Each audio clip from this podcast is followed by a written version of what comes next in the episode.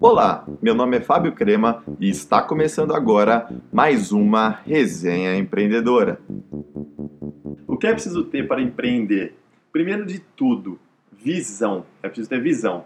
Visão é a capacidade de você criar imagens claras é, de possibilidades para o seu futuro em relação às oportunidades que você tem no presente. É, criando essas imagens, é preciso ter é, coragem.